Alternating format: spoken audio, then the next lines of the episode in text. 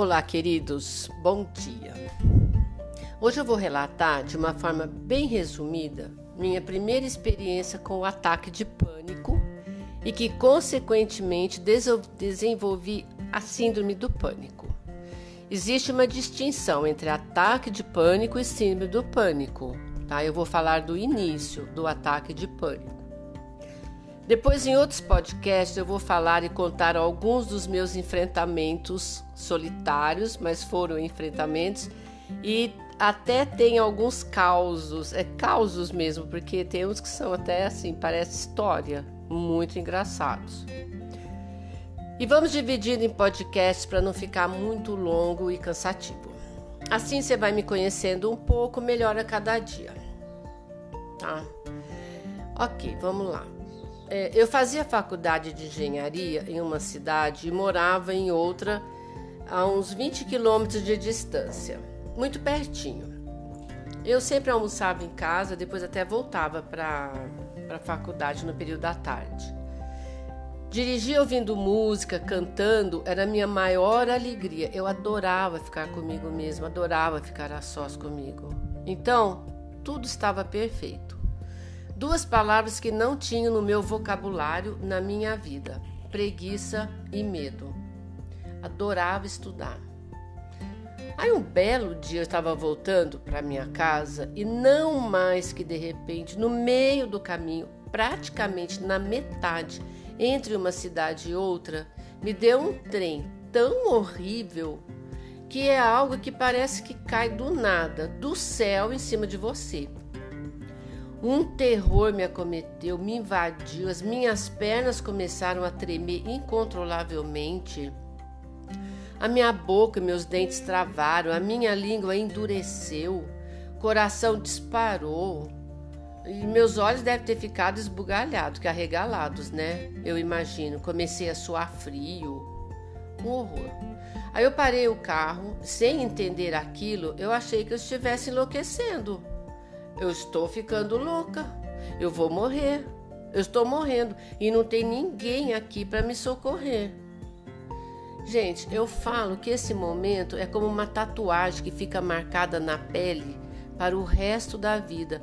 O pior é que marca o emocional e as emoções de forma irracional. Estranho. O que, que eu fiz? Eu voltei ao invés de seguir em frente. Eu não poderia ter seguido em frente? Talvez as consequências teriam sido menores, mas parece que a ajuda na minha cabeça estava lá no ponto de onde eu parti. E aí, quando tem um ataque de pânico, acontece que parece que a mente quer buscar ajuda lá atrás e não na frente. Bom, eu voltei e fui buscar ajuda na casa de um amigo para que ele me levasse para minha casa. Olha que falta de lógica. Aliás, não há lógica nos pensamentos durante um ataque de pânico. Os pensamentos aceleram desgovernadamente. Certo, ele me levou e cheguei em casa. É um branco total. Eu não me lembro se eu dirigi, se ele dirigiu, eu não me lembro. Aí o que, aconteceu deste episódio? Nada poderia ser pior, né? Fiquei com medo de dirigir, de sair de casa, de ficar sozinha e vários outros medos começaram a me invadir. Fiquei com medo de dormir. Então co começou a tal síndrome do pânico, ou seja, a ampliação dos medos e, consequentemente, fui interiorizando, ficando aterrorizada só de pensar em estar sozinha, mesmo em casa. Eu queria trancar a faculdade, mas aí o meu lado social me ajudou bastante. Eu falei com as minhas amigas e cada uma sempre ia comigo e voltava. Elas moravam na mesma cidade que eu e éramos da mesma turma de sala. Então eu sempre ficava perto de uma ou de outra.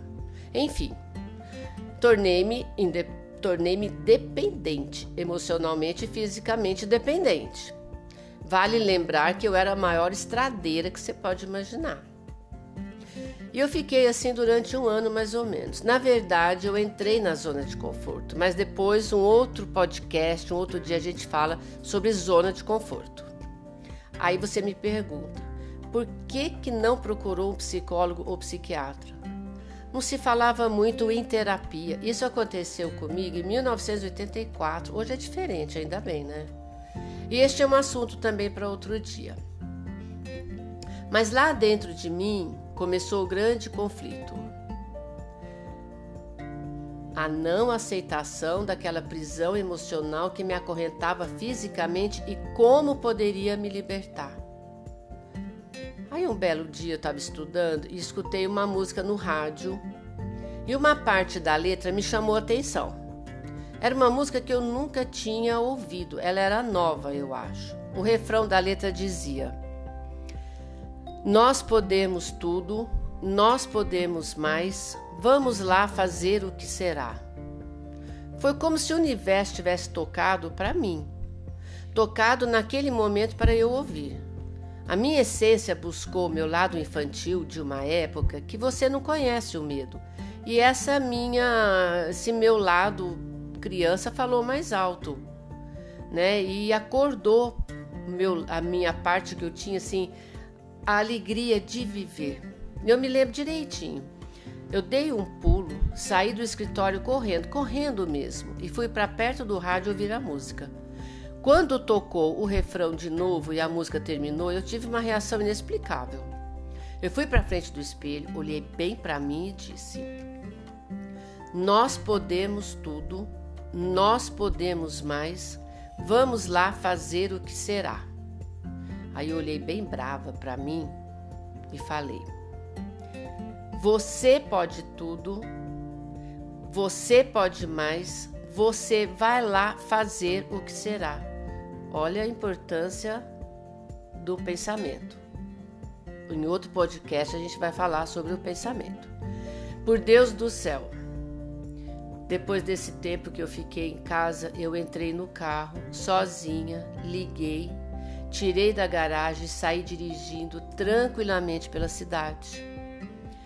Andei um tempão dirigindo para lá, para cá, Procurei sentir medo, nada, não tive medo de nada. Foi como se eu nunca tivesse tido aquela fase na minha vida. Foi um momento de libertação e de muita alegria. Foi inesquecível. É claro que eu não peguei a estrada, né? Eu fiquei só dentro da cidade, mas já era um ponto de saída, porque é uma luta. Bom, hoje eu vou parar por aqui, mas tem mais para o próximo bate-papo tá? Senão fica muito longo. Ah, a música é do Erasmo Carlos e se chama Sementes do Amanhã. Eu não vou colocar aqui por causa de direitos autorais, não pode. Mas procura no Spotify e ouça. Quem ouvir essa música vai entender a mágica na letra.